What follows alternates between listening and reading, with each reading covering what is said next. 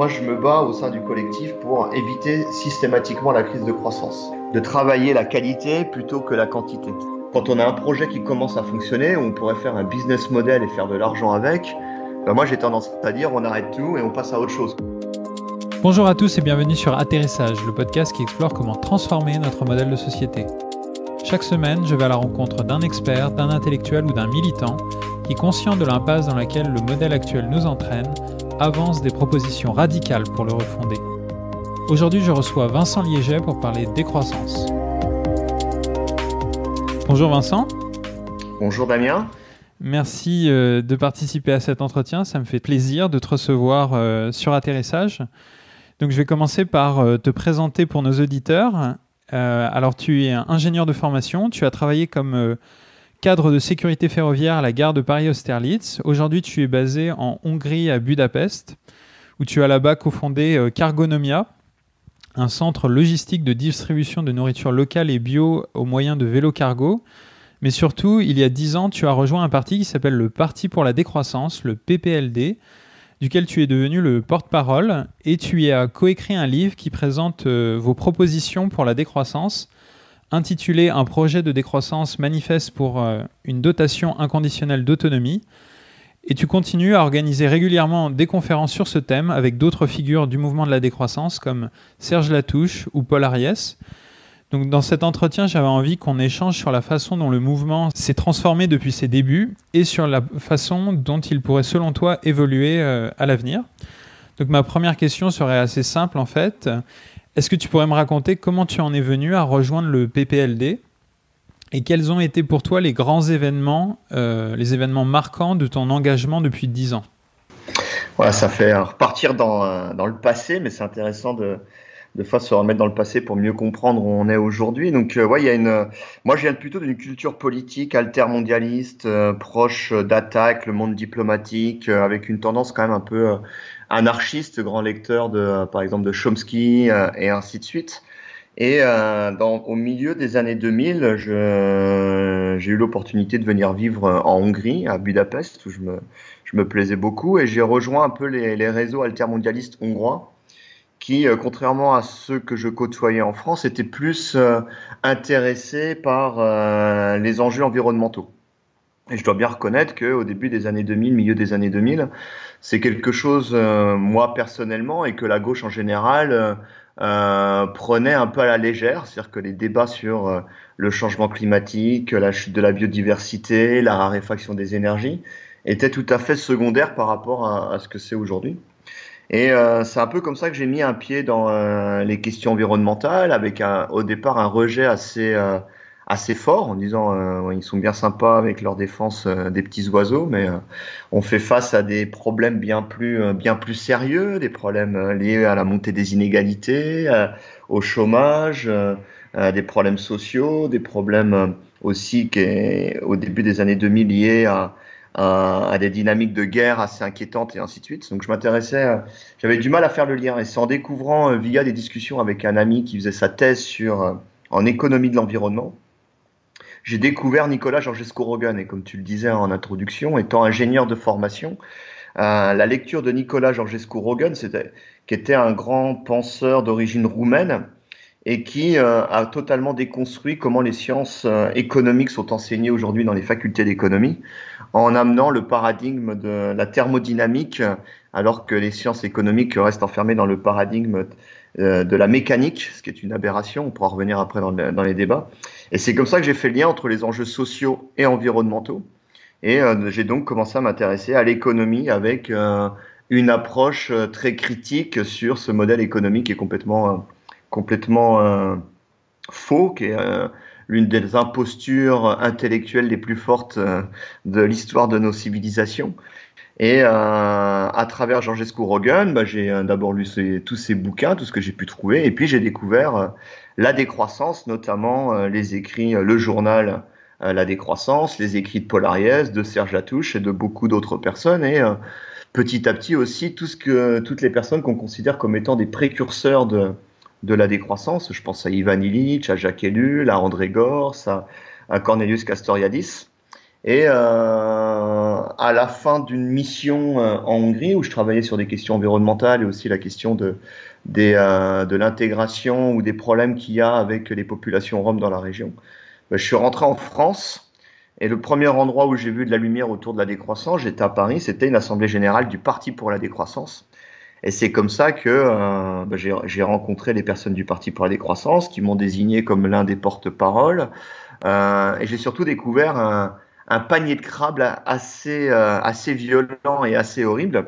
Donc je pensais, après avoir lu tous ces textes magnifiques, euh, qu'on allait rencontrer une belle, une, qu'on allait, que j'allais arriver dans une belle rencontre conviviale, de partage, de débat intellectuel profond.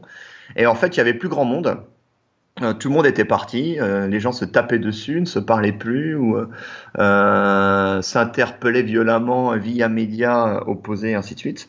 Et on s'est retrouvé qu'un groupe de jeunes assez naïfs en politique qui ont hérité d'un parti, donc une association loi 1901, qui ont hérité d'un logo, d'un site internet qui avait déjà beaucoup de contenu extrêmement riche, qui ont hérité aussi d'une caisse avec un petit peu d'argent.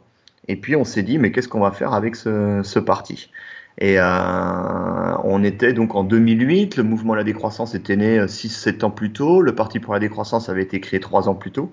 Et on a essayé de comprendre euh, qu'est-ce qui avait amené euh, aussi vite un bel objet qui était ce Parti pour la Décroissance, qu'est-ce qui avait amené à, de tels conflits violents et donc on a fait un peu le, tour, euh, de France, on a pris notre sac et puis on allait rencontrer un peu tout le monde, toutes les actrices et les acteurs à, l'origine du mouvement de la décroissance pour mieux comprendre pourquoi un parti euh, posait question dans le cadre d'un mouvement de la décroissance.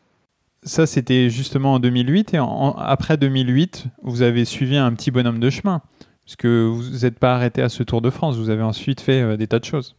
Exactement. Donc, euh, on a rencontré différentes personnes et puis euh, on a commencé à se poser des questions donc sur la, notion de parti, à se poser des questions sur notre modèle démocratique qui est en fait limité à un seul outil démocratique qui est la démocratie représentative, qui est un outil qui peut être intéressant et utile pour certains types de décisions, mais qui en aucun cas une fin en soi. Donc on a commencé à faire toute une réflexion euh, autour de ça. Euh, pas mal de réflexions aussi sur comment euh, repenser une structuration des réseaux de la décroissance autour justement non pas d'un parti centralisé, pyramidal, mais d'un réseau horizontal de collectifs, de groupes, de projets, d'initiatives et ainsi de suite. Et puis à travers différentes discussions, rencontres, on a lancé en 2009 l'appel Europe Décroissance, avec pour objectif d'occuper euh, l'espace de débat offert dans le cadre d'une élection, euh, donc c'était les élections européennes, et euh, occuper cet espace pour à la fois donner de la visibilité aux idées de la décroissance et aussi questionner nos institutions et notre modèle démocratique qui, est en grande souffrance et on est dix ans plus tard et on se rend compte que les souffrances n'ont fait que qu'empirer depuis. Donc ça, ça a connu un certain succès médiatique. Je dirais que ça a été un peu le pic médiatique du mouvement de la décroissance en France, 2009, 2010, 2011. On était assez présent dans les, euh, dans les médias. La campagne Europe décroissance a plutôt bien fonctionné. Et puis, euh, de nouveau, on a rencontré quelques conflits. Euh, il y a eu la question des élections présidentielles qui rend tout le monde fou. Qui veut y aller? Qui veut pas y aller? Est-ce qu'on y va? Moi, j'étais plutôt porteur d'un projet de faire, d'avoir une candidature symbolique autour de l'escargot président, mais qui n'était pas soutenu par tout le monde. Et puis je dirais qu'un peu épuisé par tous ces conflits inhérents à la vie politique, on était plusieurs à se retirer et à faire le choix de continuer à, travailler autour des questions de la décroissance sur différents niveaux. Donc par exemple, avec mes co-auteurs, on a décidé de, de coécrire un livre. Beaucoup de personnes se sont euh, investies localement dans des initiatives locales. Euh, et puis moi, c'est la période où je suis revenu euh, vivre en Hongrie.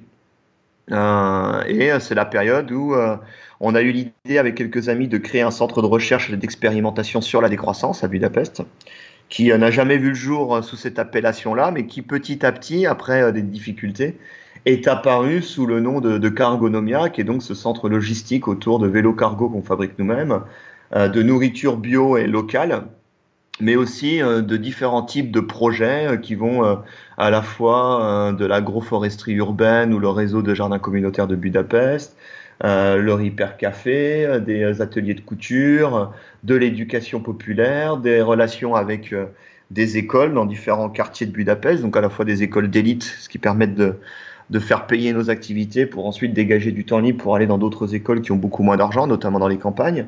Et puis aussi des, euh, des, projets de recherche et surtout moi par rapport au collectif, je continue à être encore actif politiquement, je dirais un peu en tant que lobbyiste ou consultant travaillant avec différents types, euh, types de, de, de, collectifs ou euh, de groupes institutionnalisés, que ce soit des partis politiques, des, des think tanks, des ONG ou ou aussi euh, des instituts de recherche ou euh, différents types de projets qu'on peut avoir par exemple autour des conférences internationales de la décroissance que je, que je coordonne avec d'autres euh, aujourd'hui.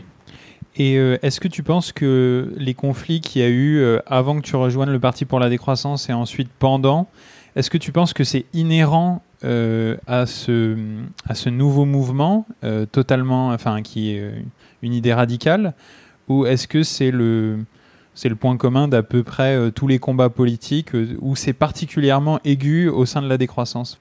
Alors il y, a, plusieurs paramètres. Y a le, premier paramètre, c'est que la décroissance s'inscrit euh, fondamentalement sur une démarche, je dirais très très très anard, très autonome, très décentralisée, très autogestionnaire, etc qui pose problème quand on commence à essayer de l'institutionnaliser à l'échelle nationale ou même à une échelle, euh, sans aller jusqu'au national, même à une échelle assez grande. Je dirais que le décroissant a du mal à, entrer dans, des boîtes et que dans son essence même, on est euh, anti-institutionnalisation. C'est-à-dire qu'on on s'épanouit quand on arrive à trouver des modes de fonctionnement beaucoup plus informels, basés sur des relations euh, de confiance, des relations humaines, des projets euh, qui évoluent dans le temps avec des personnes qui participent à certains projets, d'autres à d'autres projets, qui vont parallèlement, et qu'on arrive à créer des formes de, de réseaux de, de personnes, de projets, d'activités, de collectifs, d'initiatives, capables d'avoir des liens les, les uns les unes avec les autres, capables de se critiquer avec bienveillance, capables de de, de s'entraider euh, par moment, capable de s'ignorer à d'autres moments.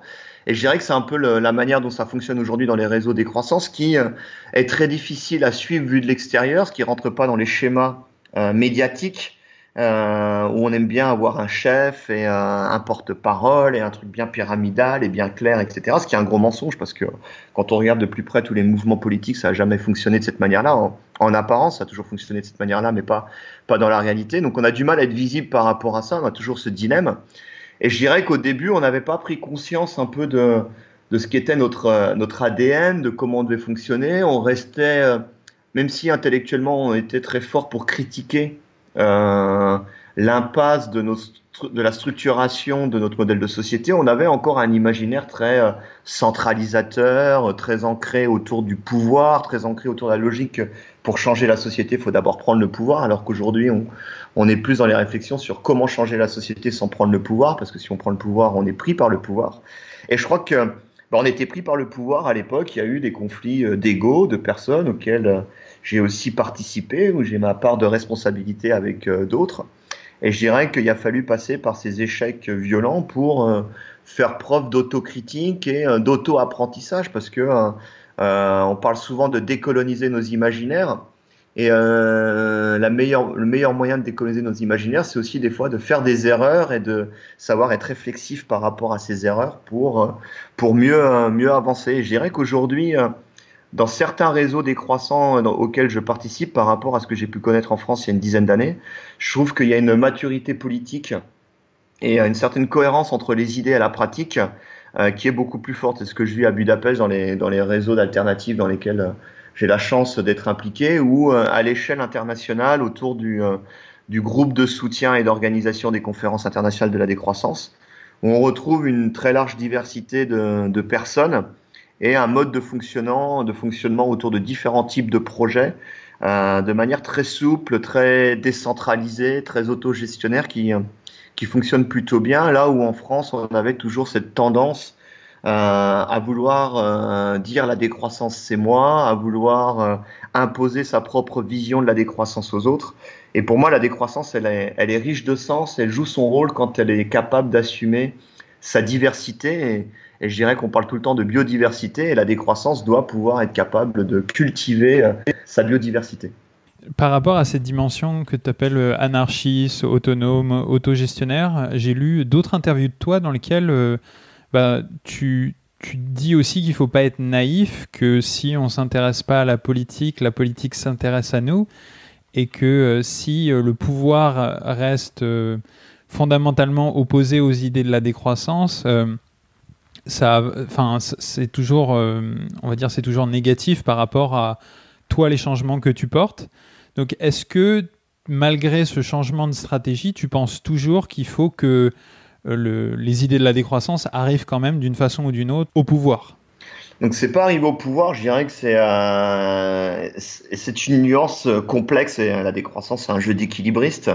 C'est euh, comme je disais comment changer la société sans prendre le pouvoir? Parce que si on, s'inscrit dans des stratégies de prise de pouvoir, on est complètement pris par le pouvoir. Donc par exemple on, arrive à gagner une élection et et l'enjeu numéro un pour imposer la décroissance va être de pouvoir continuer à gagner les élections. Donc on va faire des concessions, on va se retrouver face à des, euh, à des dilemmes, etc. Et c'est quelque chose que j'ai connu euh, en, en, étant proche de la création et, de, et du succès aussi de différents mouvements ou partis politiques à l'échelle européenne.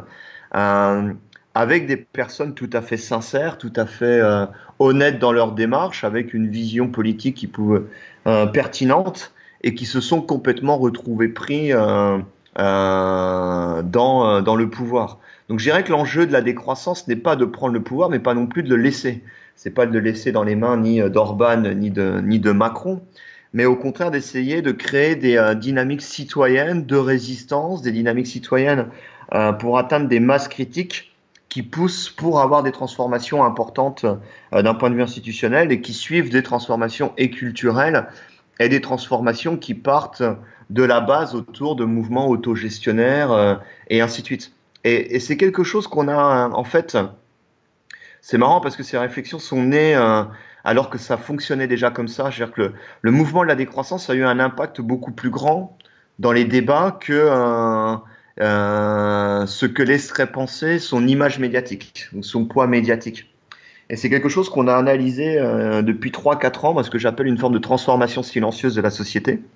C'est-à-dire que la décroissance aujourd'hui, elle est peu visible à l'échelle médiatique. Je dirais même les médias, ils nous, euh, évitent beaucoup. Quand euh, ils donnent la parole à des décroissants, ils vont donner la parole à des, euh, à des décroissants réactionnaires, plutôt autour des logiques de repli sur soi ou proches de, de positions historiquement plutôt à droite ou à l'extrême droite, dans le but de nous discréditer. Tu penses à qui dans les personnes bah, je, je, vois par exemple euh, Eugénie Bastier, par exemple, est beaucoup plus invitée dans les médias que Paul Ariès, alors que euh, elle est souvent présentée comme quelqu'un qui représenterait euh, la décroissance, alors que moi j'ai jamais vu de, dans les réseaux décroissance dans lesquels je vis depuis très longtemps. J'ai surtout vu des gens qui lisaient Ariès et qui étaient inspirés euh, d'Ariès, Latouche ou, ou même des bouquins qui sont issus des collectifs auxquels j'ai participé, de, de Le Pesant, de notre bouquin et ainsi de suite, plutôt que la revue Limite qui est existante, mais qui, qui est euh, à l'extérieur de ces réseaux. Et je trouve qu'il y a, les médias ont intérêt aujourd'hui à jouer sur les confusions ou à discréditer euh, une pensée de la décroissance qui remet en question fondamentalement notre modèle économique et donc le statut des, euh, des élites technocratiques et médiatiques, plutôt que, plutôt que que enfin, c'est plus facile de donner la parole à des gens qui vont dire des choses sulfureuses plutôt que des, euh, des gens qui vont dire des choses constructives et posées et, et, qui apportent des réponses, mais qui sont radicales et qui remettent en question le modèle de société. Et je dirais que, euh, que paradoxalement, mais et je dirais que c'est là qu'on s'épanouit, et moi de plus en plus je m'épanouis dans ce genre de choses, c'est plus en étant discret mais présent, dans le, inscrit dans le local, inscrit dans des relations euh, autour de projets de recherche, autour de discussions politiques, et même dans des relations ce qui peut paraître surprenant, et, je travaille de plus en plus sur des projets euh, autour de ça sans être sûr que ce soit une bonne idée et que ce soit efficace, des relations avec des multinationales ou des think tanks politiques, ou par exemple ce qu'on organise en septembre avec le, les réseaux internationaux, qui est la grande conférence au Parlement européen. On travaille avec dix députés européens de, de six familles politiques différentes euh, avec des syndicats, avec des ONG, avec des membres de la Commission européenne, avec des lobbyistes, avec euh, simplement aussi des jeunes personnes euh, qui travaillent au Parlement, qui ont un boulot puis qui se posent des questions en tant que citoyennes et citoyens. Et je dirais que quand on crée des espaces où, loin des logiques médiatiques, où la petite formule, où la recherche du buzz sur des, polémiques stériles domine tout, bah, quand on crée des espaces de confiance et de débat en profondeur, on arrive à créer du dialogue dans des milieux où on penserait euh, que c'est pas possible. Et moi, je travaille de plus en plus euh, sur ce genre de dynamique, de créer en fait des, euh, des relations de dialogue et de confiance dans un temps long pour débattre avec bienveillance, avec écoute, pour rentrer dans la complexité de la transformation qu'il faut mettre en place. Et je dirais, c'est toujours la question de comment être radical, prendre le problème à la racine, euh, sans être euh, euh, extrémiste. Euh, c'est-à-dire que c'est une phrase que j'ai sortie, été beaucoup attaqué par certains décroissantes et décroissants autour de cette phrase, c'est avoir raison tout seul, c'est avoir tort. Et je pense que les décroissants, on a raison sur beaucoup de, de choses, mais si on reste enfermé dans notre entre-soi et qu'on continue à dire que tous les autres sont des cons de ne pas nous écouter, bon, on, va, crever la gueule ouverte pour reprendre le nom d'une vieille, d'un vieux magazine euh, avec les autres et qu'il faut en fait euh, arriver à créer des dynamiques où on apporte notre radicalité, c'est-à-dire prendre les problèmes à la racine, mais on les apporte d'une telle manière que l'on suscite du dialogue, c'est-à-dire que l'enjeu n'est pas tant d'imposer nos réponses que euh, d'arriver à imposer des questions qui nous semblent être euh, riche de sens et euh, susceptible de créer des dynamiques euh, d'épanouissement, des dynamiques émancipatrices, et d'essayer d'imposer ces questions dans les débats politiques ou dans des réflexions, des discussions autour de projets avec des élus locaux, avec des gens qui bossent dans des multinationales, avec des chercheurs, avec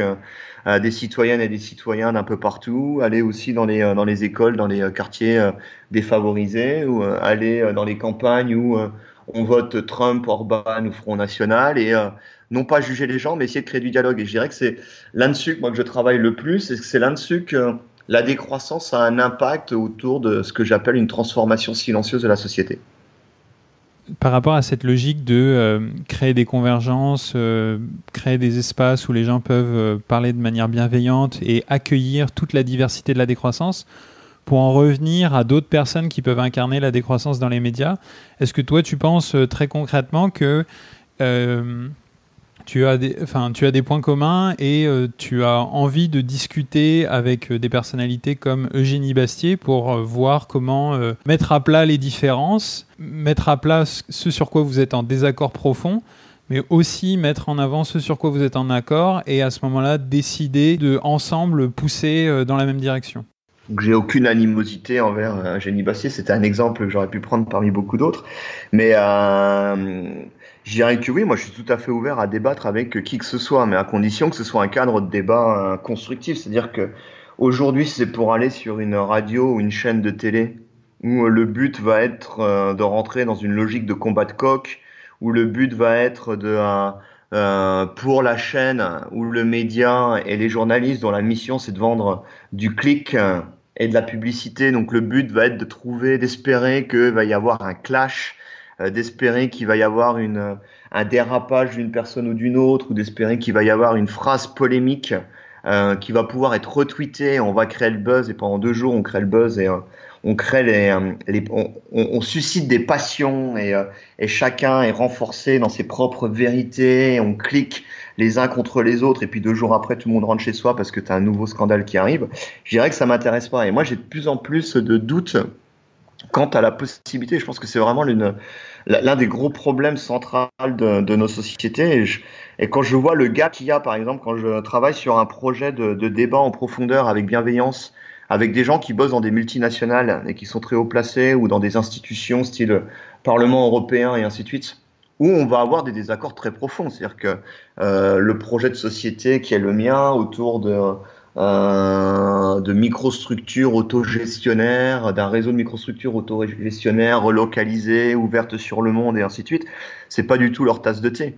Mais on va pouvoir créer des dynamiques dans un temps long, un temps de bienveillance, on pourra faire exactement ce que tu, euh, ce que tu poses comme question, c'est-à-dire identifier là où il y a des points d'accord, identifier là où il y a des points de désaccord, et comment on travaille ensemble, parce que je crois qu'une société démocratique, c'est une société qui est capable d'accepter l'altérité, la différence, et qui est capable de les gérer de manière la moins violente possible.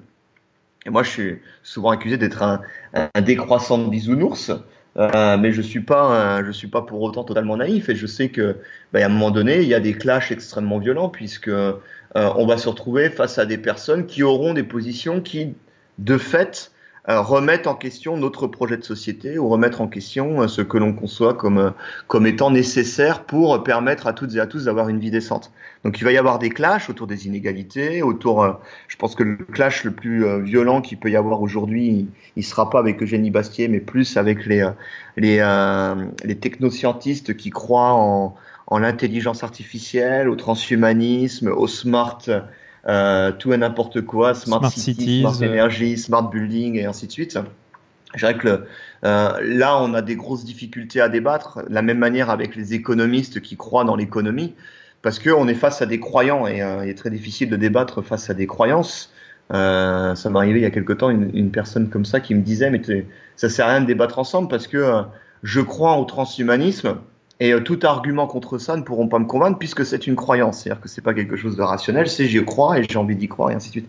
Donc, euh, ce qui ne veut pas dire qu'il ne faut pas essayer de débattre parce qu'on est engagé ensemble. Et si le transhumanisme, avec euh, les milliards investis dans la Silicon Valley, dans les universités états-uniennes ou même françaises aujourd'hui, arrive et petit à petit s'impose et qu'on commence à mettre des puces dans tous les gamins et ainsi de suite, on va toutes et tous souffrir de tout ça. Donc c'est comment en fait on crée des rapports de force, comment on crée des espaces de dialogue, comment on, on sort des médias dominants et des polémiques stériles pour créer des espaces où vraiment on se rencontre et on essaye de créer euh, des dynamiques où on est capable de s'écouter, de se remettre en question et d'avancer ensemble. Du coup, euh, plutôt que, plutôt entre guillemets, de prendre l'espace, euh, l'espace politique, l'espace électoral qui peut être vraiment sujet à la confrontation notamment au niveau des égaux. Donc toi euh, euh, et, tes, camarades, la stratégie que vous avez donc poussée, c'est davantage euh, essayer de répandre les idées de la décroissance par le fait de faire des choses, le fait de faire au niveau individuel, ben, d'incarner la décroissance avec la simplicité volontaire ou le fait de se mettre ensemble pour faire des initiatives concrètes. Alors ça peut être comme Cargonomia, ça peut être comme des AMAP. D'ailleurs Cargonomia est et euh, à ce titre une sorte d'AMAP. Oui. Est-ce que euh, toi qui as, euh, on va dire, mis en place et vu d'autres personnes mettre en place cette stratégie du faire pendant, depuis un certain nombre d'années, quels sont les résultats que tu as vus grâce à cette stratégie? Alors il y a, c'est tout à fait paradoxal, et c'est ça qui est intéressant, c'est que pour moi il y a deux, et, je simplifie beaucoup parce que je, pourrais dire il y, a, il y, a, quatre mondes parallèles qui se côtoient, mais pour simplifier, il y a, deux mondes parallèles. Il y a à la fois euh, une, euh, des dynamiques citoyennes extrêmement intéressantes et il y a, il y a de plus en plus d'études euh, convergentes dans l'ensemble des régions du monde sur une remise en question de notre modèle de société basé sur la croissance avec un grand C, c'est-à-dire ce paradigme que pour être heureux, il faudrait nécessairement toujours euh, consommer plus, aller toujours plus vite, euh, aller toujours plus loin, être toujours plus fort. Donc, euh, cette, cette, ce paradigme de la croissance est remis en question à la fois d'un point de vue individuel. Donc, c'est ce qu'on observe un peu partout, où des gens qui font des pas de côté, qui remettent en question leur, leurs habitudes de consommation, qui, qui réutilisent, qui partagent, qui, qui, qui consomment moins mais mieux, qui voyagent qui ne voyagent plus en avion, mais euh, apprennent à réellement voyager, c'est-à-dire prendre le vélo puis aller à la rencontre de ses voisins, parce que le voyage c'est la rencontre, euh, qui euh, aussi c'est beaucoup lié à notre à un rapport qui est en train d'émerger différent par rapport au travail. Il y a une remise en question fondamentale liée à une souffrance au travail, liée au à la perte de sens au niveau du travail, lié à des, euh, à des modes de vie autour du travail toujours plus stressants, euh, lié aussi à une perte d'autonomie, une perte de sens. C'est-à-dire qu'il y a une étude qui montre qu'en France, par exemple, 50% des cadres, alors qu'en général, quand on est cadre comme moi, qu'on a eu la chance d'avoir des, des diplômes et une position plutôt sympathique dans le monde du travail, on devrait pouvoir s'épanouir dans son travail. Et il y a 50% des cadres qui déclarent que euh, au quotidien, ils sont amenés à faire des choses ou à prendre des décisions ou à imposer des choses qui vont à l'encontre de leur éthique. Et euh, de la même manière, pour prendre un, autre exemple, et pas uniquement en France, il y a un tiers des, Anglais qui disent que quand ils se lèvent le matin, ils vont bosser, ils font, font des choses qui sont fondamentalement inutiles. Je, suis 8 heures devant un écran pour remplir un tableau Excel que personne ne lira jamais. Et donc il y a, y a toutes ces prises de conscience d'un point de vue individuel, dans le rapport à la nourriture aussi, c'est extrêmement intéressant, où quand il y a 10 ans, si tu disais que tu étais végétarien, on te regardait un peu de travers ça jetait un froid autour de l'Assemblée. Euh, les gens disaient, il est, il est gentil, mais il est un peu farfelu, un peu ésotérique, et ainsi de suite. Aujourd'hui, les gens s'excusent de ne pas encore être végétariens. On est de plus en plus dans la dynamique de dire, de toute façon, euh, d'ici deux, trois générations, on sera toutes et tous végétariens. Et, on est dans cette transition, comment apprendre à manger différemment, euh, comment apprendre à, à changer notre rapport à la nourriture, à la viande et ainsi de suite. Donc il y, a, des dynamiques extrêmement intéressantes dans la société et, et quand on regarde euh, par exemple les unes du Monde ou du Figaro ou de Libération il y a dix ans et aujourd'hui, en fait il y a eu un changement paradigmatique sur énormément de choses. De la même manière, il y a l'émergence de d'expérimentation citoyenne euh, où des gens s'épanouissent. Euh, euh, des fois euh, non sans difficulté parce que ça demande un engagement personnel très dur. Hein, c'est pas uniquement la, la success story, c'est magnifique, tu es dans ton AMAP ou euh, je, je, suis allé m'installer à la campagne et j'ai créé ma ferme et je suis l'homme le plus heureux au monde avec mes, mes enfants et les petits oiseaux dans le jardin. Ça demande un investissement personnel extrêmement dur, ça demande euh, de, aussi de se remettre en question personnellement, de, des fois aussi des conflits avec sa famille, avec avec ses amis parce que euh, c'est faire des pas de côté. Mais euh, c'est toute une pléthore avec une diversité. Et je dirais euh, euh, surtout le développement de connaissances, de savoir-faire, d'expériences, d'expérimentation d'une richesse effroyable à l'échelle mondiale et des gens qui font des tas de trucs. Euh, et quand tu vas à la rencontre de ces gens, en fait, c'est hyper inspirant, c'est euh, riche de sens, ça apporte de l'espoir, ça montre que c'est possible de changer le monde et ainsi de suite. Et puis en parallèle, on a une élite technocratique qui s'enferme toujours plus dans, euh, dans, euh, dans ces délires euh, technoscientistes, économicistes. Je crois que quelqu'un comme Emmanuel Macron est, est un représentant très caricatural, très représentatif de, de cette élite, technocratique qui pense que la la citoyenne ou le citoyen de base est incapable de faire quoi que ce soit par lui-même. Donc il faut à chaque fois des institutions fortes qui imposent euh, un système économique, qui imposent euh, des croyances, qui imposent des manières de vivre, qui donnent un travail euh, aliénant, qui donnent des technologies aliénantes aux populations, parce que sinon le peuple ne sait pas faire et qui en fait a peur du projet opposé, parce que le projet opposé, euh, moi j'appelle la décroissance, mais on peut l'appeler différemment, signifie la fin de euh, l'expertocratie, de la technocratie, euh, donc la fin du statut social de ces personnes dominantes. Et moi je suis convaincu que si le gouvernement Philippe et Macron ont envoyé 2500 soldats euh, se battre contre quelques dizaines de copines et de copains qui vivaient dans des cabanes, qui font de la permaculture, qui inventent des manières alternatives de vivre ensemble, c'est parce que ils ont peur de la dimension politique en termes euh, d'espoir, de transformation euh, pour inspirer des gens et ainsi de suite, que, euh, que peut porter le, ce qui est expérimenté à Notre-Dame-des-Landes. Et il y avait vraiment l'envie de le détruire en profondeur, de peur que ça fasse des petits, et puis d'imposer une vision sociétale individualiste où une personne doit être une, une entreprise avec un business plan dans le but de faire du pognon et ainsi de suite. Et je dirais qu'il y, a ces deux mondes qui s'opposent et euh, étant ingénieur de formation, moi j'aime bien regarder les, les, choses en termes de dynamique, en termes de dérivée première et dérivée seconde. Donc la dérivée première de, du transhumanisme, du technoscientisme, du, euh, de ce monde technocratique dans les mains d'une oligarchie financière, de multinationales, bah, continue à gagner du terrain, continue à bétonner, continue à pourrir nos vies, continue à, à avoir euh, dans à, envoyer la police pour tabasser les jeunes qui rêvent d'autres mondes, continue à, à vraiment pourrir nos vies et continue à, être extrêmement puissant. Mais la dérivée seconde, celle à laquelle je m'intéresse et sur laquelle je travaille, c'est-à-dire euh, l'accélération, va dans le sens euh, du monde dans, lequel j'ai la chance de vivre ici à Budapest avec nos coopératives. Et euh, moi, je vois vraiment dans tous les milieux comment les discussions, comment dans les têtes les, les lignes bougent. Et euh, je prends souvent cet exemple quand j'en parle avec mes amis hongrois.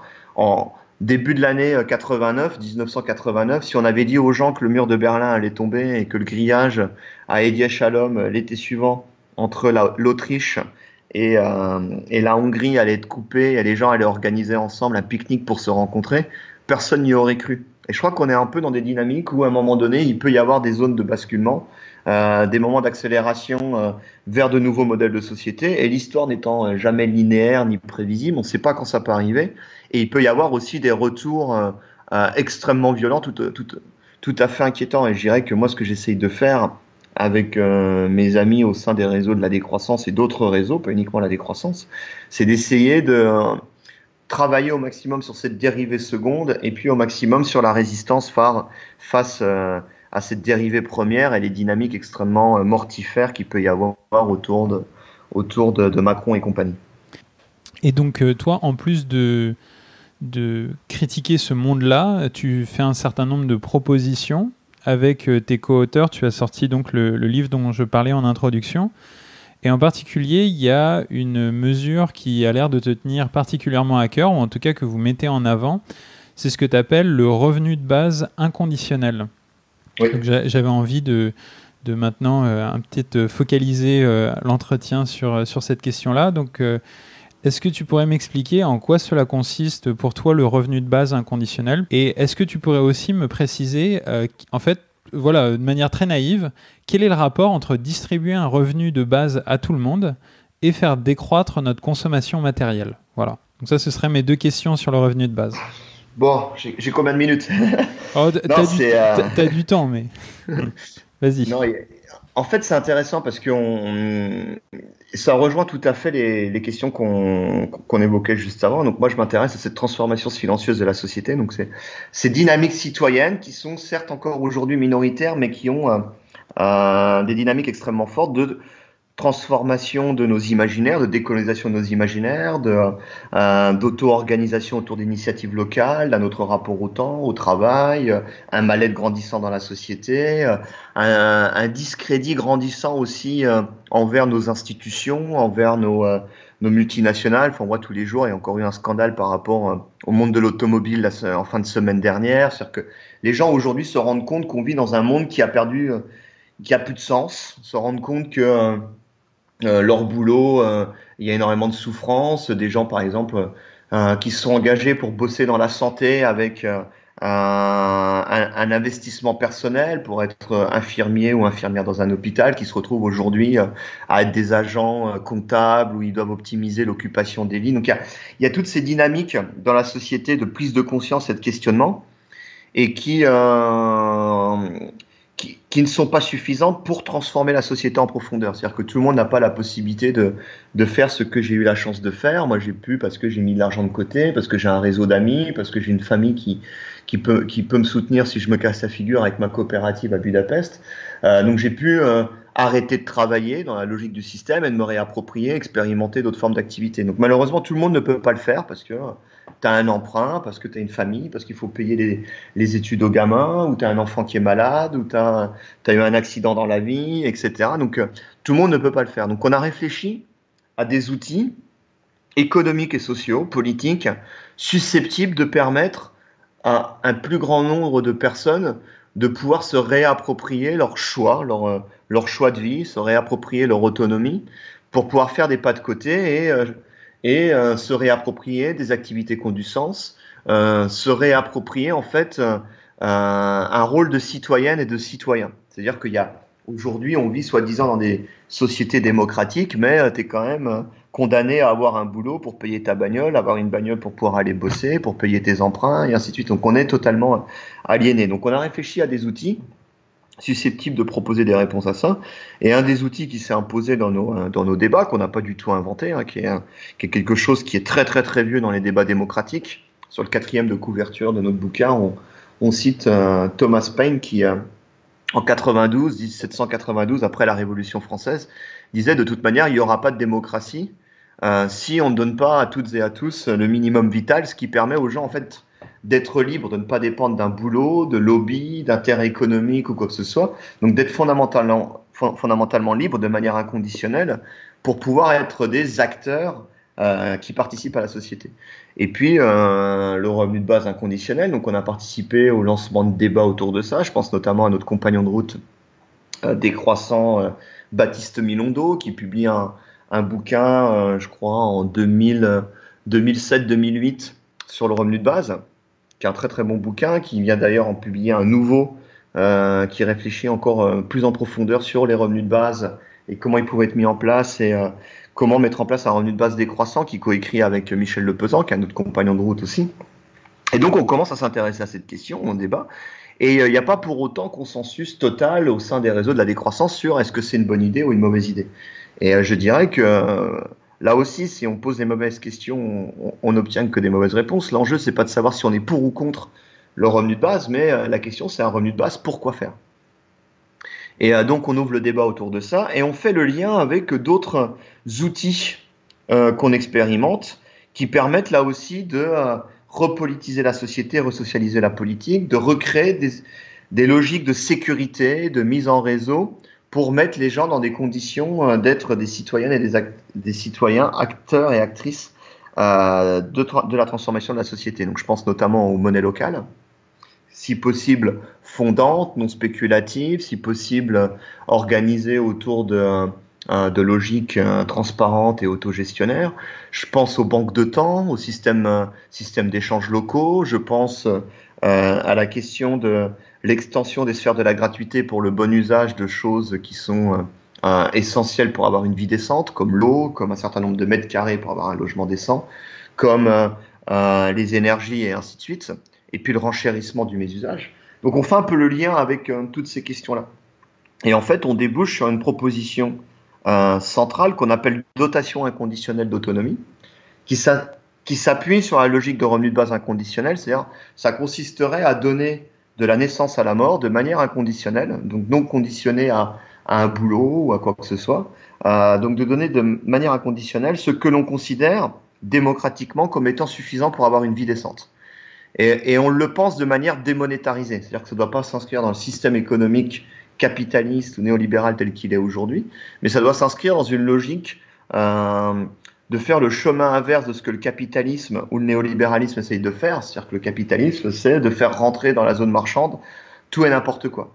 Et nous, on fait le chemin inverse, on dit il y a des choses qui sont trop importantes pour le bien-être pour rentrer dans la logique de zone marchande. Donc on les fait sortir de la zone marchande et on s'auto-organise, si possible localement, mais de manière ouverte avec des solidarités, pour que de la naissance à la mort, chaque individu de cette planète ait un accès à ce qui est suffisant pour avoir une vie décente. Donc ça passe par un certain nombre de mètres carrés euh, pour avoir un logement décent ou des activités sens, comme de l'agriculture de proximité, ou un espace euh, convivial, un espace d'autoréparation, un espace d'échange politique ou quoi que ce soit, un certain nombre de litres d'eau, un certain nombre de, de kilowattheures euh, pour avoir de accès à de l'énergie, euh, l'accès à des services publics tout en repensant quels sont ces services publics autour de la santé, de l'école, les pompes funèbres par exemple, et puis une partie qui peut être donnée aussi en monnaie nationale ou supranationale, en francs ou en euros, et puis en monnaie, en monnaie locale, qui peut être une monnaie autour d'un quartier, autour d'une ville, autour d'un département, autour d'une région, en fonction de l'usage qui est fait de cette monnaie. Et je dirais que l'enjeu autour de nos réflexions sur la dotation inconditionnelle d'autonomie n'est pas tant sa mise en place d'une manière technique, je dirais que c'est un peu comme une monnaie locale, c'est que c'est des outils qui permettent de, de créer du débat, de créer des délibérations citoyennes sur le sens de qu'est-ce qu'on produit, comment et pour quel usage. Donc de se réapproprier tout ce questionnement sur quels sont nos besoins fondamentaux et comment on y répond de manière soutenable et juste, comment on s'auto-organise pour euh, se nourrir décemment, pour avoir un logement décent, pour euh, échanger de manière juste des services et des biens qui ont du sens, pour repenser euh, qu'est-ce qu'une santé qui a du sens, est-ce que c'est une santé comme on a aujourd'hui dans les mains du, lobby du lobby pharmaceutique, pour repenser qu'est-ce qu'une école qui a du sens et ainsi de suite. Et quelque chose d'important dans nos réflexions, on a aussi systématiquement on couple le revenu de base ou la dotation inconditionnelle d'autonomie à un revenu maximum acceptable euh, là aussi, c'est une proposition qu'on n'a pas inventée, c'est quelque chose de très ancien qui a été mis en place euh, euh, dans la deuxième partie du siècle dernier aux États-Unis jusque dans les années 70. C'est-à-dire qu'au-delà d'un certain niveau de revenus, on s'interdit de gagner plus et on redistribue. Et je dirais que là aussi, l'enjeu n'est pas tant sa mise en place technique que une réflexion sociétale sur le sens des limites. Que pour être heureux dans une société, il faut savoir se réapproprier les limites, notamment les limites en termes de revenus. Et moi, je dis toujours, il faut libérer les riches de leur mal-être d'être super riches, parce que quand on regarde des études sur le bien-être subjectif, les plus riches sont très loin d'être les plus heureux.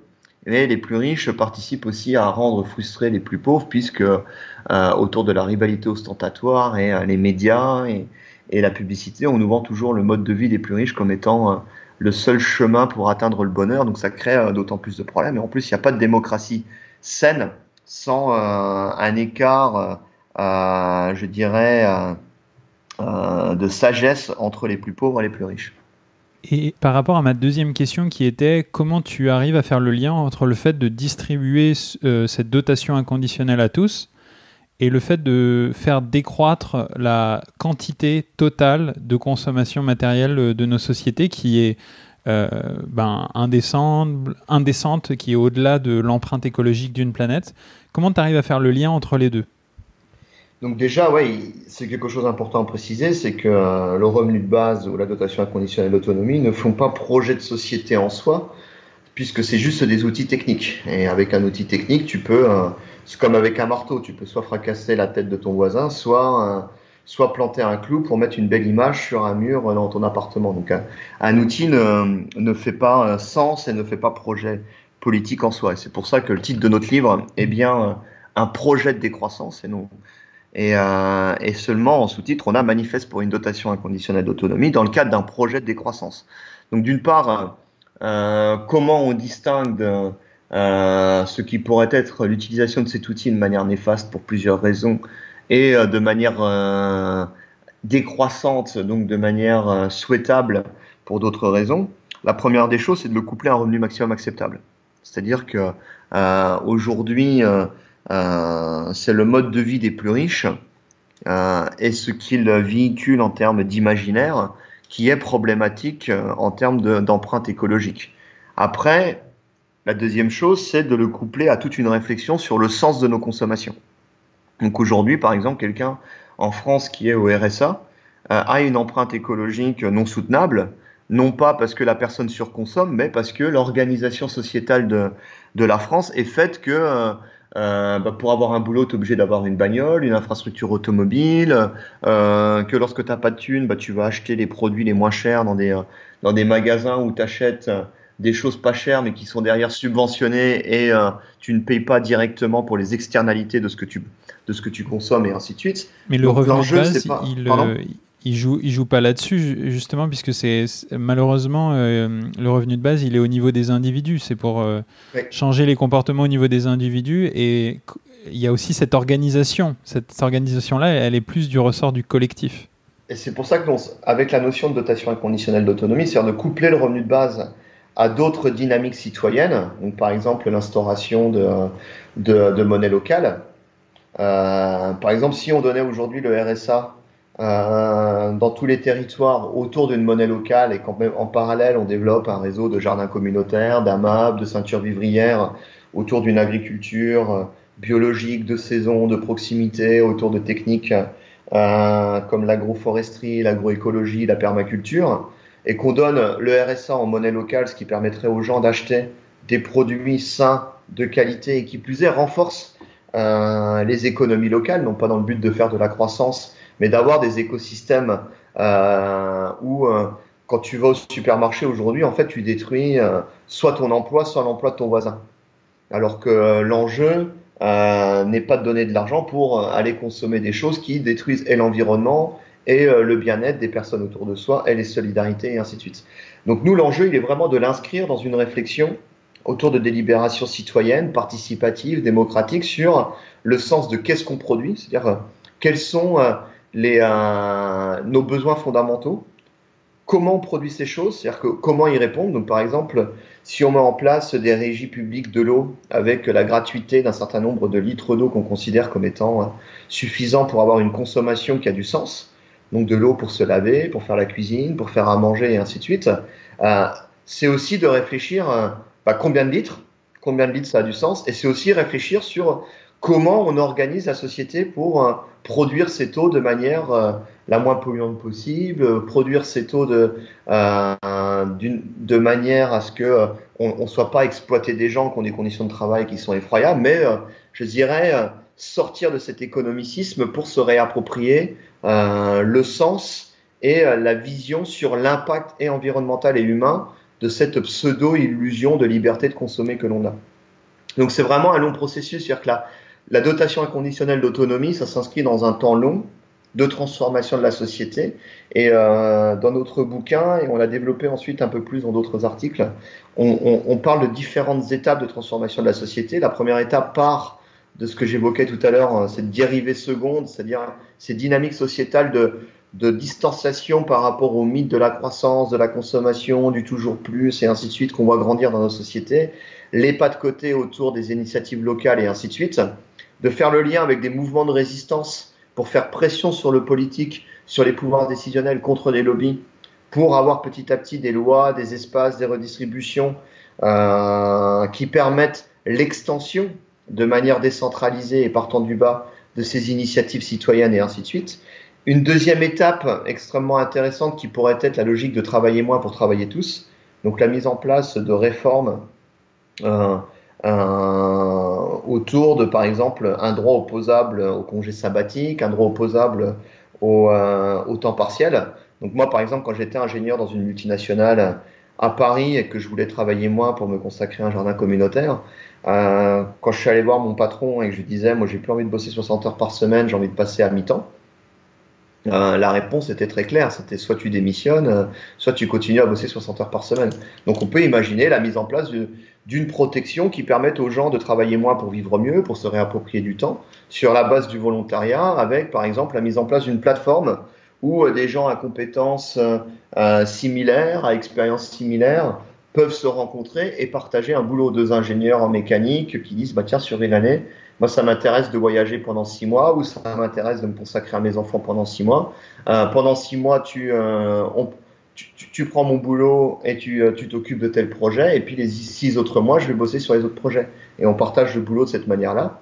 Et une troisième étape serait, à condition qu'il y ait des dynamiques sociétales intéressantes autour d'une transformation en profondeur de la société, ce serait tout en s'appuyant sur les initiatives locales, sur la transformation des imaginaires et ainsi de suite, la mise en place d'un revenu de base inconditionnel, ce qui euh, techniquement est très simple à mettre en place, c'est beaucoup plus simple que tout le système, l'usine, les usines à gaz qu'on a créées et qui plus est sont humiliantes de, de protection et de redistribution qu'on a autour du RSA, autour du RSA retour à l'emploi et ainsi de suite, qui euh, en plus fonctionnent très mal puisqu'il y a beaucoup de gens qui ont le droit au RSA qui n'en font même pas la demande à cause des contraintes bureaucratiques et de dimensions euh, d'humiliation qu'il peut y avoir. Donc la mise en place d'un revenu de base inconditionnel, couplée à la mise en place progressive d'un revenu maximum acceptable, on pourrait dire on commence d'un rapport de 1 à 400 et on se donne 10 ans pour aller d'un rapport à 1 à 4. La mise en place de la réappropriation politique de la création monétaire euh, de la Banque centrale, d'autres politiques autour de la Banque centrale et de plus grand contrôle sur la financiarisation de l'économie dans le but de créer euh, d'autres redistribution, mais surtout de se réapproprier démocratiquement le système économique pour le réencastrer dans nos vies. C'est-à-dire que l'économie doit être un outil au service de transformation de la société, non pas le contraire comme c'est le cas aujourd'hui. On, voit quelqu'un comme Macron n'est pas un homme politique, c'est un administrateur d'un système, économique qui, euh, qui n'est pas neutre, qui est un choix politique sociétal. Et donc, je dirais qu'on a toutes ces réflexions sur différentes étapes, et je dirais que c'est pas tant un projet clé en main que des pistes de réflexion, de débat pour pouvoir continuer à avancer contre les dynamiques mortifères qu'on a à l'échelle politique et permettre euh, à l'éclosion de toutes ces dynamiques citoyennes qui sont loin d'être à la hauteur des enjeux, mais qui sont extrêmement intéressantes. Ok. Bah, là, je comprends, euh, parfaitement, euh, parce que dans la façon dont je voyais, la façon dont tu présentais les choses, c'était que le revenu de base, ça avait l'air d'être la, première étape pour mettre en place euh, la décroissance. Alors là, tel que tu l'expliques, c'est davantage, il s'agit de repenser nos modes d'organisation, nos modes de production, nos modes de consommation, et en plus, le revenu de base permet d'atteindre d'autres objectifs. Je, je serais même encore plus prudent que toi. Le revenu de base peut éventuellement être un outil utile afin d'atteindre certains objectifs. Et euh, tout en restant prudent parce qu'une fois de plus ce n'est qu'un outil. C'est-à-dire que pas une c'est pas une fin en soi oui, oui, parce que justement, c'est un outil qui soulève des débats, et toi, tu le disais toi-même, euh, en particulier, euh, même chez, chez, les décroissants. Et, il c'est une, proposition qui est assez clivante. C'est-à-dire, il y, a des gens qui sont vraiment pour et il y a des gens qui sont très très contre. Et, les arguments des deux sont, souvent très justes. Et c'est le problème, euh, j'en reviens à ce que j'ai dit tout à l'heure, c'est souvent la question de pour ou contre est, la pire des questions. C'est-à-dire qu'on crée des clivages sur euh, des choses où euh, il ne devrait pas y avoir de clivage. Et, la question devrait être un revenu de base, pourquoi faire? Et, et, là, on rentre vraiment dans le débat de quel projet de société et comment le revenu de base peut éventuellement ou pas être un outil utile dans le but de mettre en place ce projet de société. Et je pense qu'il y a quand même des gens qui, qui se posent la question, une question au niveau d'au-dessus qui est euh, enfin, le revenu de base, est-ce que ça, comment dire, est-ce que c'est, euh, est-ce que c'est aller dans le bon sens pour tout un tas de choses qui ne sont même, pas en rapport avec la décroissance, mais c'est les critiques récurrentes sur le, le fait que un revenu de base, ben, ça pourrait insister à l'oisiveté. Un revenu de base, ça rend dépendant d'une structure qui, enfin, ça rend non autonome puisqu'on reçoit tout le temps euh, d'une structure extérieure à soi euh, son revenu qui permet mmh. d'avoir la, vie qu'on mène. bon, après, sur les histoires de financement. Donc, donc c'est un sujet qui est vraiment très sujet à, des oppositions et qui ne sont mhm. pas forcément les oppositions euh, des gens de la décroissance, quoi. C'est un nouveau clivage, quoi, en plus du clivage croissant-décroissant.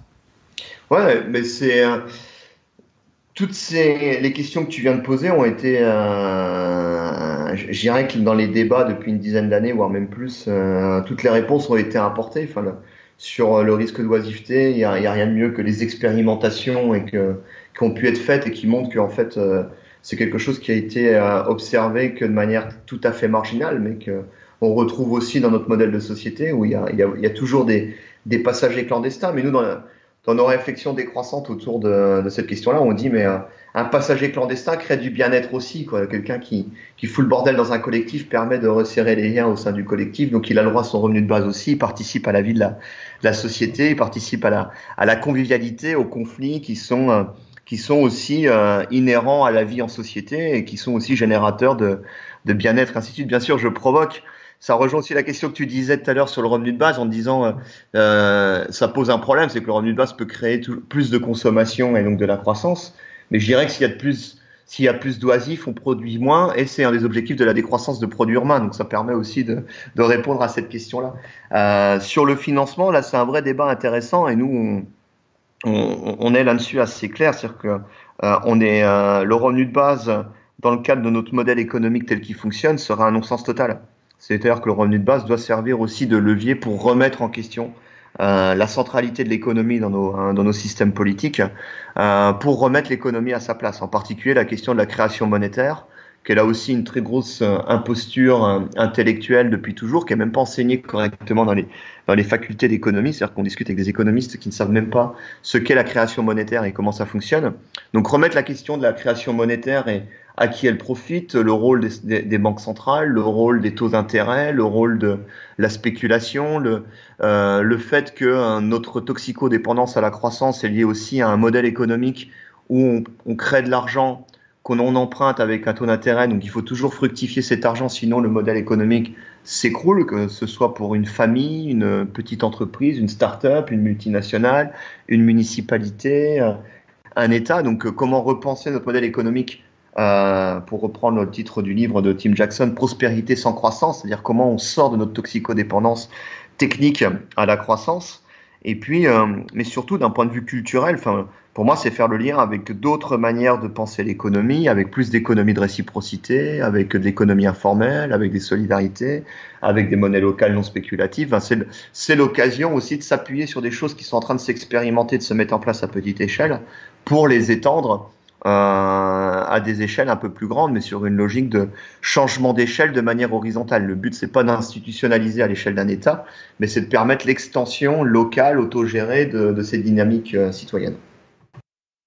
Et euh, justement, tu disais qu'il y avait une accélération de toutes ces dynamiques citoyennes. Euh, il y a, tu disais également qu'il y avait des discours qui pouvaient paraître totalement loufoques il y a quelques années, qui aujourd'hui sont perçus et vus comme très sérieux. Mhm. Euh, on peut voir aussi d'autres signaux, comme le film Demain, qui, qui est un film qui appelle d'une certaine façon à une décroissance, à la sobriété heureuse. eh ben, c'est un film qui fait des millions d'entrées. Il y a aussi, même dans la sphère politique, Mélenchon, Jean-Luc Mélenchon et Benoît Hamon sont des, enfin, sont des personnes du monde politique classique qui mettent des doses d'antiproductivisme dans leur discours, dans leur programme. Oui. Même si à côté, ils ont encore, ils n'ont pas encore délesté tout l'imaginaire productiviste, euh, comme par exemple dans des domaines comme le numérique, où là, leur vision du futur est encore une vision euh, qui euh, implique forcément une croissance des flux matériels. Donc, ils sont maintenant dans des, des postures qui peuvent être incohérentes en fonction des sujets qu'ils abordent. Donc, c'est assez marrant à voir.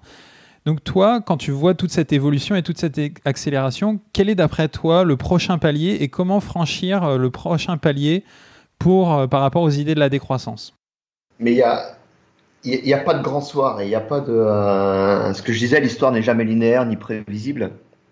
Il y a, il y a toujours des, à la fois des avancées, des retours et l'exemple que tu prends, que ce soit que ce soit Mélenchon ou, euh, ou Hamon, les deux ont pu faire euh, à un moment donné des déclarations très justes sur euh, la fin de la croissance.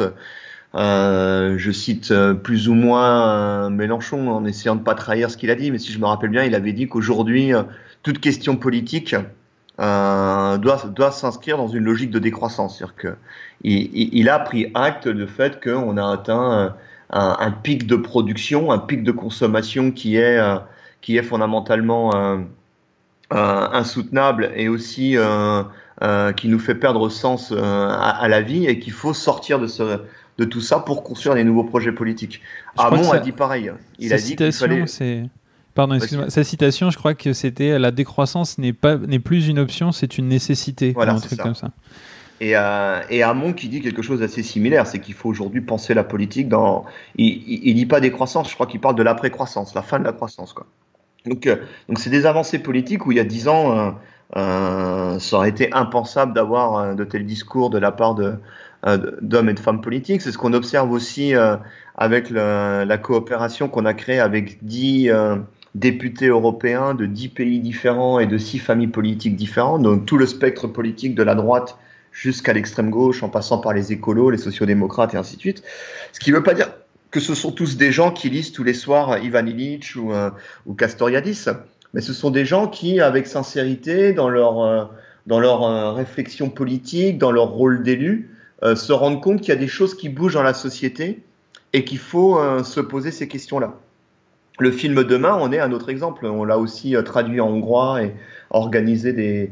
Et il connaît un grand succès en ce moment dans tous les petits ciné d'ARSS, ciné club, ciné euh, alternatif de, Budapest et de Hongrie, où euh, pareil, il y, a, il y, a, un succès public énorme. Et les discussions comme celles auxquelles j'ai pu participer en France, les discussions sont à chaque fois les mêmes. C'est euh, moi personnellement, comment je peux commencer à faire mon initiative?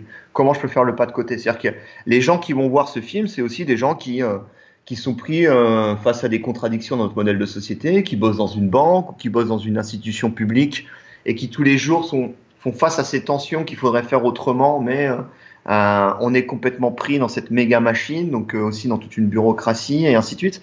Et pour répondre à ta question, moi je pense que il va y a, les choses vont évoluer euh, de manière parallèle, contradictoire, ou à un moment donné, on le voit aussi dans dans la ville de Paris où Hidalgo, qui avec sincérité va pouvoir défendre des choses tout à fait remarquables par rapport au vélo, en prenant des coups de manière extrêmement violente de la part euh, de la droite, de la part euh, aussi attaquée par le lobby de l'automobile et ainsi de suite, va faire des choses qui, d'un point de vue décroissant, euh, on considère donc c'est une connerie de mettre en place du high-tech sur le nouveau système de Vélib avec des vélos électriques qui s'avère être un, un échec total d'un point de vue technique.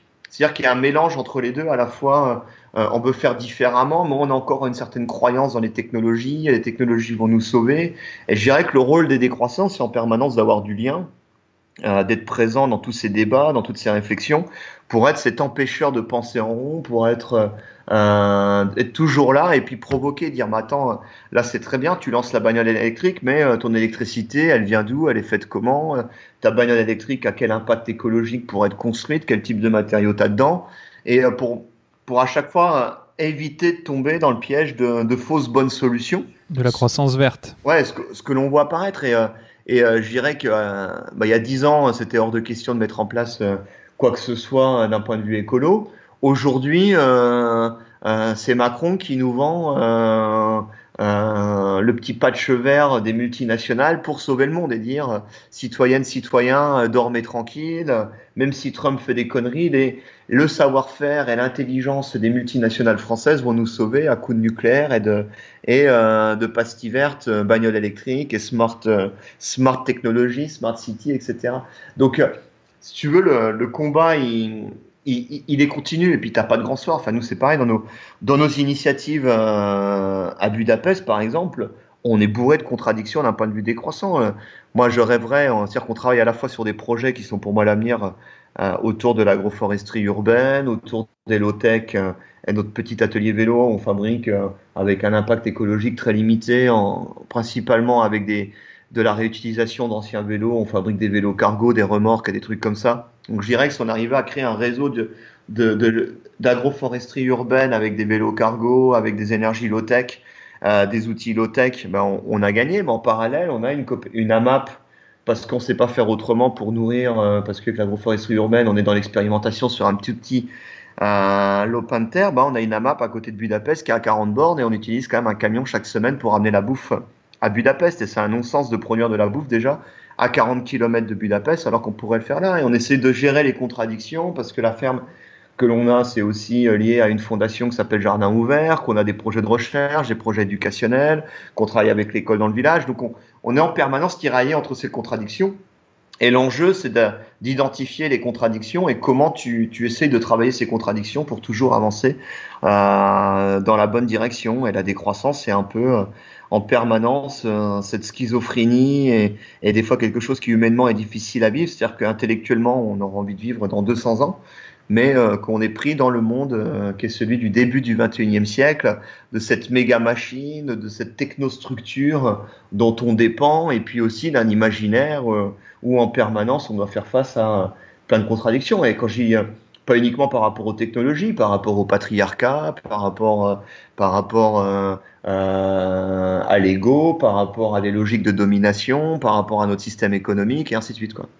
Et euh, ma, question, ça aurait été, euh, en termes de palier, c'était est-ce que tu te fixerais comme objectif d'ici 5 ans euh, qu'il y ait une mairie qui soit d'étiquette décroissante? Ou alors est-ce que tu te dis, tiens, donc c'est un peu dans des logiques d'institution et de prise de pouvoir, donc c'est pas forcément des choses auxquelles tu adhères pour très, toi. Très très peur et, et, et, c'est un... et là, je suis assez attaqué par rapport à ça et je l'assume.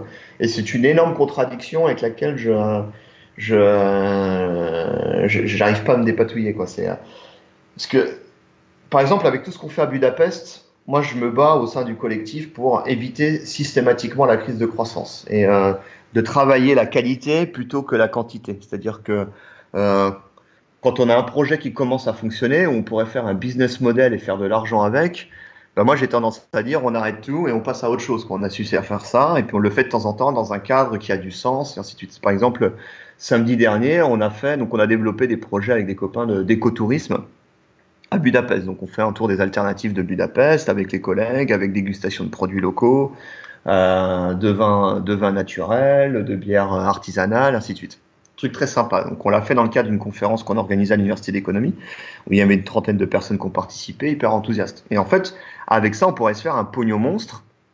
Et, euh, et ça fonctionnerait bien. Puis on pourrait dire, mais c'est bien, on fait de l'écotourisme, on, sensibilise d'autres populations à la question des alternatives et ainsi de suite. Et en parallèle, Budapest est en train de mourir et nos, euh, nos alternatives sont en souffrance d'un point de vue économique à cause du développement du tourisme de masse. Et là, on se retrouve face à une contradiction. Donc on a fait le choix de faire deux, trois fois dans l'année de l'écotourisme dans des cadres particuliers avec des personnes particulières.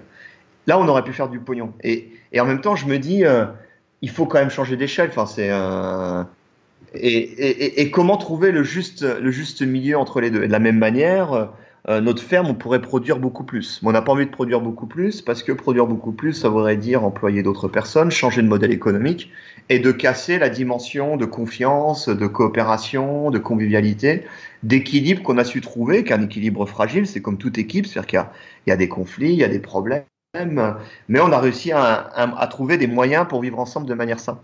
Et, là, pareil, on se dit, euh, il faut il y, a, toujours plus de demandes pour de la nourriture euh, de, qualité, locale, bio, on sait le faire, mais en même temps, et, mais en même temps, si on le fait, en fait, on s'autodétruit, quoi. Et, on tue tout un autre aspect. Et c'est pour ça qu'on travaille vachement sur euh, cette logique d'extension. Et moi, je dis toujours, tu peux pas aller plus vite que la musique. Et par moments, c'est extrêmement frustrant. Par moments, moi, je, d'autant plus que j'ai eu la chance de bosser à un moment donné dans des, institutions avec des positions euh, euh, pas de grand pouvoir, mais des positions où j'avais des équipes, j'avais un budget, euh, je, donnais un ordre et puis tout, tout, se mettait en branle et puis paf, c'était magnifique, etc. Et en même temps, je me dis que euh, ce serait contre-productif parce que tu reproduis les mêmes, les mêmes problèmes que le système et que moi je pense qu'il faut laisser le temps aux gens de s'approprier le questionnement et de devenir vraiment actrices et acteurs tout en comprenant ce qu'ils font de la transformation. Je vais te prendre deux exemples. Tu as l'exemple du vélo en Hongrie, qui est extrêmement intéressant parce que c'est le troisième pays d'Europe en termes d'utilisation du vélo derrière le Danemark et la Hollande. Et euh, ce qui est assez surprenant, c'est pas l'image qu'on a des pays de l'Est euh, d'Europe de l'Ouest. Et, c'est d'autant plus intéressant qu'il y a deux types d'utilisation du vélo en Hongrie. Tu as une utilisation comme, euh, comme on voit apparaître à Paris, euh, hipster, bobo, euh, parce que c'est cool, parce que parce que tu te libères de ta bagnole, parce que tu n'as pas besoin de payer une bagnole, tu travailles moins, tu te sens libre. Euh, en plus, à Budapest, si tu arrives dans une soirée branchée en, en bagnole, tu es un loser total, tu dois rentrer dans le bar avec ton vélo, puis attacher ton vélo dans le bar, et ainsi de suite. Donc c'est vraiment un phénomène de mode, lié aussi à une conscientisation autour des questions environnementales, lié à un mouvement du vélo qui est l'un des, des plus forts euh, d'Europe, avec chaque année une critical mass euh, qui, accueille 80 000 personnes, c'était le record, mais plusieurs dizaines de milliers de personnes dans les rues de Budapest, les gens viennent en famille, c'est magnifique. Et là, je dirais, c'est une démarche volontaire, émancipatrice, qui crée du bien-être de personnes qui décident de vendre leur bagnole pour utiliser le vélo. En parallèle, as, et, et, et, ça représente beaucoup plus de monde dans les campagnes hongroises, l'utilisation du vélo parce que les mecs n'ont pas les moyens de s'acheter euh, une bagnole. Mais ils le font par humiliation, par frustration. Donc au bout du compte, tu as le même geste qui est d'un point de vue décroissance, environnement, émancipation, euh, qui est positif, mais il y a deux vécus fondamentalement différents. Un qui provoque de la joie de vivre, qui est émancipateur, et un autre par humiliation. Et euh, c'est pour ça qu'on a créé des projets de coopération entre Budapest et les campagnes autour de la question du vélo, pour donner une image positive du vélo. C'est-à-dire que les mecs, ils, ont déjà les bonnes pratiques, mais ils se rendent pas compte que c'est une bonne pratique. Donc comment créer du débat, des réflexions pour euh, les amener à un, à ne pas faire les mêmes conneries qu'on a pu faire partout à travers le monde. D'abord acheter une bagnole pour revenir au, vélo après. Et un autre exemple, euh, c'est par exemple, c'est euh, Thomas Sankara, qui était, je pense, un des précurseurs de, euh, la décroissance en, Afrique, avec l'agroécologie, des projets qui continuent à, exister avec des résultats tout à fait fascinants contre la désertification, et ainsi de suite. Et, Sankara avait imposé euh, le port obligatoire dans les, euh, institutions publiques, pour les fonctionnaires, de l'habit traditionnel qu'ils avaient commencé à reconstruire euh, au Burkina Faso, en disant il n'y a pas de raison que le Burkina Faso s'endette pour acheter des jeans Levi's ou des habits made in France, et ainsi de suite. Et, quand tu regardes un peu dans le détail, en fait, les gens n'adhéraient pas du tout au projet. Et Thomas Sankara avait pour habitude de faire des descentes dans les bureaux des fonctionnaires de manière imprévue. Et tout le monde était en jean, Levi's et euh, t-shirt euh, euh, français ou je sais pas quoi, Adidas. Ou, et, mais tout le monde avait rangé dans le placard l'habit traditionnel pour sauter dessus. Quand, quand, Thomas Sankara arrivait, il sautait sur l'habit, puis il mettait l'habit traditionnel. Sankara était content et ils n'avaient pas de blâme. Et pour moi, ça, je dirais que c'est une, une, défaite politique. Tu prends le pouvoir, tu imposes quelque chose, mais c'est une défaite politique parce que le jour où Thomas Sankara est assassiné, ou il perd les élections, ou, ou ainsi de suite, en fait, les gens reporte le Levis. Et l'enjeu n'est pas tant d'imposer la transformation, l'enjeu c'est de créer des conditions où les gens peuvent euh, s'autonomiser sur ces questions-là et euh, s'approprier ces questionnements pour eux-mêmes faire leur pas de côté et euh, décider qu'est-ce qui a vraiment du sens pour leur bien-être. Et, ouais. et après, y, a, mais c'est toujours tiraillé entre la, pureté des intentions et puis l'exigence d'avoir des résultats. Quoi. On est un peu tiré, c'est-à-dire que toi, par exemple, là, j'ai l'impression que tu as euh, à droite et à gauche la, poule aux œufs d'or, mais tu, tu veux vraiment faire hyper attention et tu veux surtout pas euh, lui donner plus de graines parce que tu as trop peur que c'est toxique, quoi, en gros. Mais c'est comme quand tu lances un jardin permaculture, tu peux pas tout, ou, ou un gros forestier, encore mieux, quoi. Tu, tu peux pas tout planter la, première année, quoi. C'est-à-dire qu'il faut commencer à, avoir un sol fertile, commencer à planter les premières plantes, commencer à voir comment ces plantes elles, elles réagissent, euh, elles réagissent entre elles, et puis après euh, tu peux commencer à mettre ton arbre, et puis après que ton arbre, quand il a commencé à pousser, tu peux mettre les autres plantes sous l'arbre qui ont besoin de l'ombre d'arbre pour pousser. Et ouais, il y a le tiraillement parce que tu as une urgence qui est, euh, qui est dure, euh, à la fois environnementale, euh, aussi sociale et humaine, avec une violence institutionnelle grandissante qui est extrêmement forte, avec euh, un mal-être dans nos sociétés qui est extrêmement fort. Euh, et moi, je, je, reconnais que je suis totalement tiraillé entre les deux. Mais en même temps, s'il y a dix ans, on m'avait dit, il y a dix ans où on était invité nulle part, qu'on qu'on allait dans des conférences ou des discussions publiques et qu'on euh, qu'on attendait au fond de la salle le temps des questions, qu'on levait la main, qu'on voulait pas nous donner le micro, et puis qu'il y avait plus d'autres personnes qui posaient de questions, donc finalement on nous donnait le micro, puis quand on prenait le micro, on entendait les gens qui commençaient à râler, ah, c'est encore ces fous décroissants qui vont nous ennuyer avec leurs leurs idées à la con et ainsi de suite, et puis on posait la question et ça créait des tensions, il y avait toujours trois quatre personnes qui venaient nous féliciter pour notre question à la fin, et aujourd'hui on est invité à la tribune et on est légitime à poser ces questions. Et, aujourd'hui, la réaction que j'ai, c'est plus pour ou contre la décroissance, c'est où sont les blocages et comment on y va. Et c'est là que tu rentres dans la complexité. C'est là que euh, c'est pas facile. Et c'est là qu'il faut être aussi dans le dialogue, il faut être prudent parce qu'on a en face de nous de plus en plus d'interlocutrices et d'interlocuteurs qui euh, sont prêts à, faire des pas de côté, qui sont prêts à se remettre en question, et même des gens qui bossent dans parmi euh, les choses les plus dégueulasses qu'on puisse imaginer. Enfin, le, euh, par exemple, sur le scandale des bagnoles, moi en tant qu'ingénieur, j'ai bossé pour Peugeot il y a quelques années, mais euh, j'avais déjà observé que Peugeot ne faisait pas d'argent en vendant des voitures, mais faisait de l'argent en, en, en, prenant au piège les gens sur les pièces détachées où ils avaient le monopole sur leurs pièces détachées, quoi, avec de l'obsolescence programmée. Donc il n'y a, a, rien de nouveau, mais déjà à l'époque, on en parlait avec des ingénieurs qui étaient mal à l'aise par rapport à ça. Et c'est comment petit à petit, en fait, t'offres des espaces aux gens pour qu'ils puissent euh, sortir de, de, cette méga machine et on ne sait pas trop comment orienter. C'est un peu l'histoire du Titanic. Il y a une telle inertie dans le bordel qu'on ne sait plus comment euh, l'orienter différemment. Quoi. Et, euh, l'orienter de manière trop violente, trop vite, peut créer des fois plus de chaos. Donc je parle par exemple de la prise de pouvoir, peut créer plus de chaos que susciter de, de bienfaits. Et on le voit aussi, la difficulté qu'il y a pu y avoir pense aux prises de pouvoir dernièrement de, mouvements politiques avec plein de bonnes intentions. Le, un bel exemple, c'est Syriza. Ça s'avère être quand même un, échec et pour la démocratie et pour la confiance dans les, dans les mouvements politiques et ainsi de suite. Euh, quelque chose d'extrêmement violent. Donc euh, pour moi, l'enjeu est plus de créer des masses critiques, de la transformation culturelle et de la pression sur les, euh, les pouvoirs décisionnels qui, de toute manière, sont c'est des gens qui feront toujours ce que le plus fort leur demandera de faire, plutôt que de jouer le, le rôle euh, du salaud qui prend le pouvoir et puis qui se heurte au lobby et qui, euh, qui, euh, qui, est obligé de trahir. Quand tu disais les bonnes intentions, ça me rappelait le proverbe l'enfer est pavé de bonnes intentions. Exactement. Et, et ben, ma, ma, dernière question pour toi, ce serait qu'est-ce que tu aurais envie de dire à des personnes qui demandent comment s'impliquer et comment faire fructifier les idées de la décroissance? Je dirais qu'il y a autant de chemins vers la décroissance euh, que, euh, que d'objectrices et d'objecteurs de croissance. Et euh, moi, par exemple, je suis arrivé à la décroissance à travers Georges Rogan, parce que j'étais ingénieur, parce que je comprenais ce que c'était le second principe de la thermodynamique, voire le troisième et le quatrième, et que euh, j'ai commencé par là pour ensuite rejoindre un mouvement politique parce que j'avais une culture politique et, ainsi de suite. Mais j'ai des amis, ils ont commencé euh, par prendre leur vélo et vendre leur voiture, euh, par réduire leur consommation de viande et s'inscrire dans une AMAP. D'autres en prenant un congé sabbatique, d'autres en rejoignant un collectif local Alternativa ou ou Colibri, euh, d'autres en, prenant leur carte dans un parti politique pour faire pression euh, au sein de ce parti politique pour ramener les idées de la décroissance, créer du débat aussi à l'extérieur du parti politique, d'autres dans leur boulot au quotidien. Moi, j'ai eu la chance de le faire quand je bossais à l'ambassade de France ici euh, en Hongrie.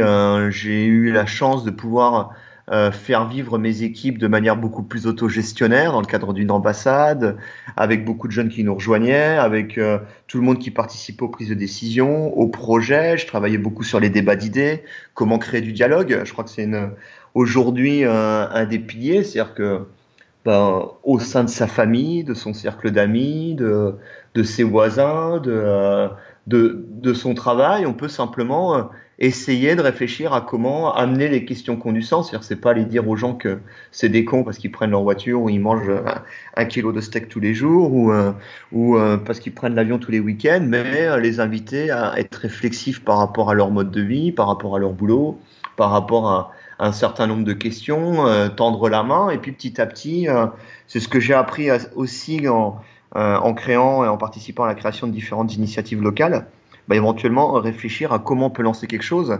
Mais là, je dirais qu'il faut être humble et puis euh, commencer petit, quoi. Commencer, on fait d'abord une petite réunion avec quelques amis, un, premier essai et puis un deuxième et on tâtonne et on regarde ce qui marche, ce qui marche que pas et euh, on essaie de le faire en évitant la crise de croissance. Et puis à travers ça, ça crée aussi euh, un, on le voit à travers le film demain, c'est-à-dire qu'il y a beaucoup plus de gens qui sont aujourd'hui intéressés et interpellés par ce qui se passe dans ces initiatives que de personnes qui peuvent vraiment s'impliquer dans ces initiatives. Donc euh, voilà, déjà intéresser, toujours plus de monde et puis ouvrir des débats sur, euh, comme on a eu tout à l'heure, un revenu de base inconditionnel, pourquoi faire, un autre rapport au travail, pourquoi faire, un autre rapport au temps, pourquoi faire, et ainsi de suite. Quoi.